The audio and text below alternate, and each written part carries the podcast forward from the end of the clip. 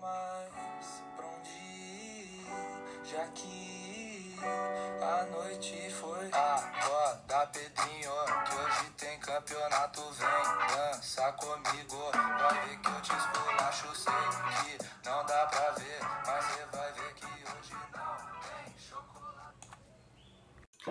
Bom, para a gente caminhando para o final aqui da revisão, é, vou falar um pouquinho da cultura grega e de coisas da cultura grega que fazem parte da nossa vida até hoje, né? Quero falar um pouquinho das Olimpíadas. Inclusive, logo abaixo desse episódio aqui, eu vou colocar um videozinho sobre da abertura dos Jogos Olímpicos do Rio, porque tem algumas coisas que eu vou falar sobre isso aqui no podcast. Não assiste tudo não, ele é enorme. Os primeiros 15 minutos já vão te ajudar. Então, as Olimpíadas na Grécia Antiga, elas aconteceram como as nossas, de quatro em quatro anos, e tem esse nome porque ela acontecia na idade de Olímpia. Tinha duração de cinco dias. A nossa tem aí quase um mês.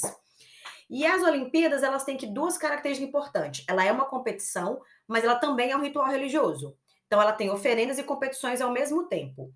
No vídeo aqui abaixo sobre as Olimpíadas, que tem a abertura dos Jogos do Rio, a gente tem ali todas as vezes que vocês forem assistir uma Olimpíada na contemporaneidade, o foguinho que vai ser colocado na pira olímpica do país sede, ele é aceso na cidade de Olímpia.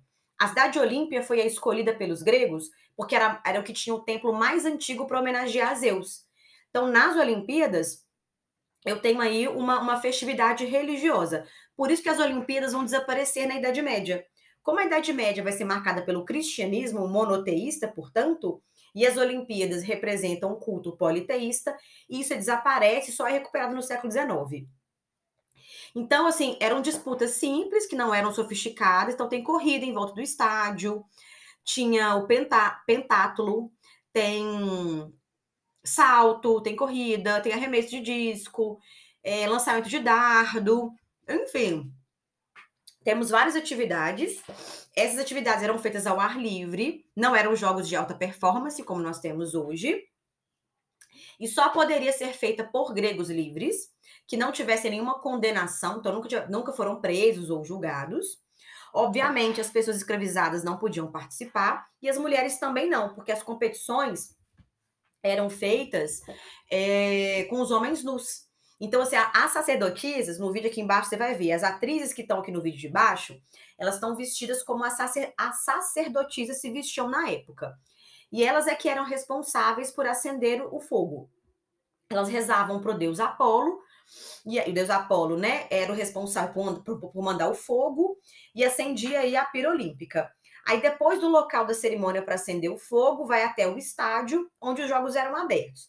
Então as sacerdotisas participavam de uma parte onde as pessoas estavam vestidas, mas a competição em si os homens estavam nus porque os gregos valorizam a beleza, a perfeição do corpo, e aí elas já não participam mais.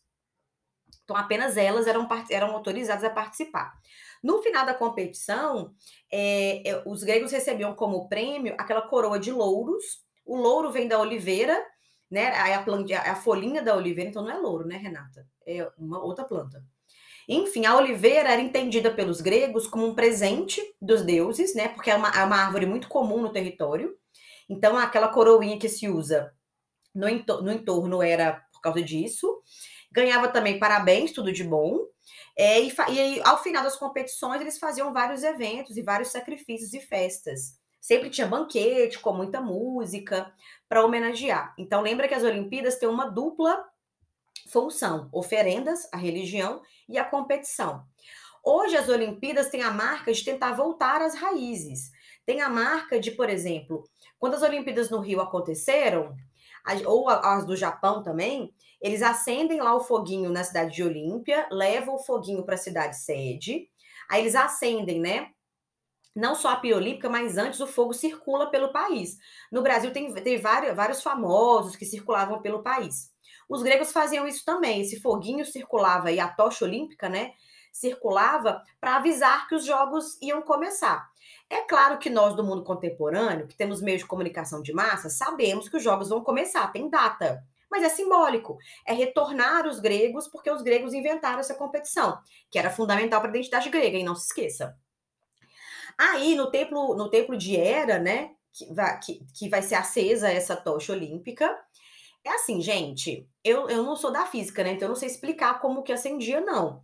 Mas eu sei que os gregos botavam um negocinho lá de, de metal e os, os, os raios do sol vão incidindo no espelho lá dentro, que, que aí o calor acende a chama. Olha, gente, não tem a menor condição de explicar isso.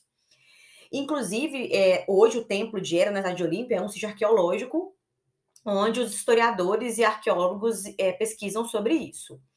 É importante lembrar que, que na atualidade, a gente, a gente pensar nas Olimpíadas é pensar também, por exemplo, que na atualidade elas ganham outros contornos. Então, por exemplo, é, nós tivemos Olimpíadas em que se refletia a Guerra Fria, já tivemos Olimpíadas em que se discutiu, por exemplo, as questões raciais, já tivemos Olimpíadas é, em que as pessoas fizeram críticas a governantes. Então, na atualidade, vai ganhando assim outros contornos e outras modelagens é, sobre esse, esse processo. Outra coisa que eu acho importante falar sobre os gregos é falar dos gregos como como povos que assim é, é, contribuem para a nossa sociedade é, por meio também das cerâmicas, o teatro grego, as esculturas, a arquitetura grega que é muito incrível, né? Então, o Paternon, por exemplo, o anfiteatro grego, enfim, são muitas contribuições que os gregos é, é, trazem para a gente e que vão trazer é, é, essas raízes históricas, né, que eles possuíam. Uma coisa para a gente poder finalizar é pensar assim que as Olimpíadas foram retomadas, né, no século XIX e que a primeira vez que eu vou ter essa pira olímpica e a tocha olímpica vai ser em Amsterdã em 28. E a primeira vez que eu vou ter o retorno do revezamento vai ser nos Jogos Olímpicos de Berlim em 36, no regime nazista. Né? Então, o nacionalismo nazista foi usado ali para promover os ideais racistas que o Hitler tinha. E lembra que, na atualidade, a, a, a, função dos jogos é a paz, a união entre os povos e tal. Então, vê o videozinho aí embaixo que eu acho que é, que é legal. E aí, eu quero, depois de terminar aqui as Olimpíadas, falar um pouquinho sobre o período helenístico, finalizar aqui a revisão de Grécia. Se você chegou até aqui, parabéns, você é um guerreiro.